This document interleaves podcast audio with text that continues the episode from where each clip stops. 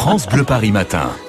Allez, 7h42, la canicule continue. Nos conseils pour lutter contre la chaleur aussi. Alexis Thiebaud, vous qui connaissez bien la région parisienne, on va faire le tour des lieux de baignade pour piquer une petite tête. Oui, absolument. L'Île-de-France euh, dispose d'une centaine hein, de lieux pour se baigner et se donner un petit goût de vacances. À commencer par les piscines découvertes, évidemment. À Paris, il y a une dizaine de bassins euh, ouverts ou, euh, avec un toit découvrable, comme la piscine Roger Le Gall dans le 12e, la piscine Joséphine Baker dans le 13e, vous savez, celle qui surplombe la Seine, la piscine Keller dans le 15e ou encore l'Aqua Boulevard, euh, là encore dans le 15e. En région parisienne, il y a de nombreux centres aquatiques avec euh, une piscine en extérieur à Neuilly, à Montreuil, à Orsay, euh, Puteaux, Lagny-sur-Marne, Maison Lafitte.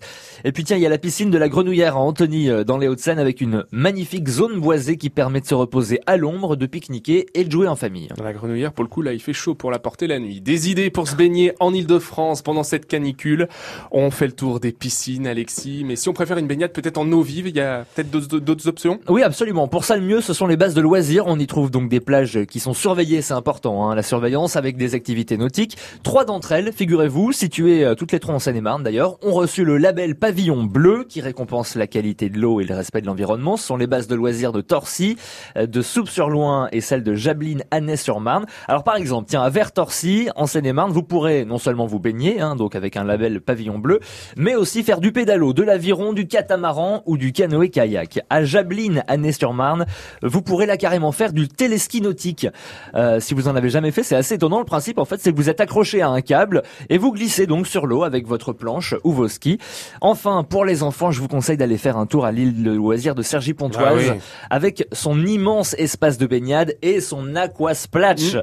C'est vous qui me l'avez fait découvrir. il a été installé il y a pas longtemps. C'est un seau géant, un seau à 3 mètres du sol. Il y a un gros tuyau qui déverse de l'eau à l'intérieur de ce seau et quand le seau est, est rempli, eh bien, il bascule, il se renverse sur les gens qui sont en dessous. Rafraîchissement garanti. On vous donne des idées passotes ce matin pour trouver de l'eau et se rafraîchir en région parisienne. Alexis, est-ce qu'il existe des véritables plages de sable, comme si c'était les vacances euh, dans le sud? Ah bah absolument. Ambiance Côte d'Azur, c'est ce que je vous propose de vivre aux étangs de Hollande, situés euh, au Brévert, donc dans les Yvelines.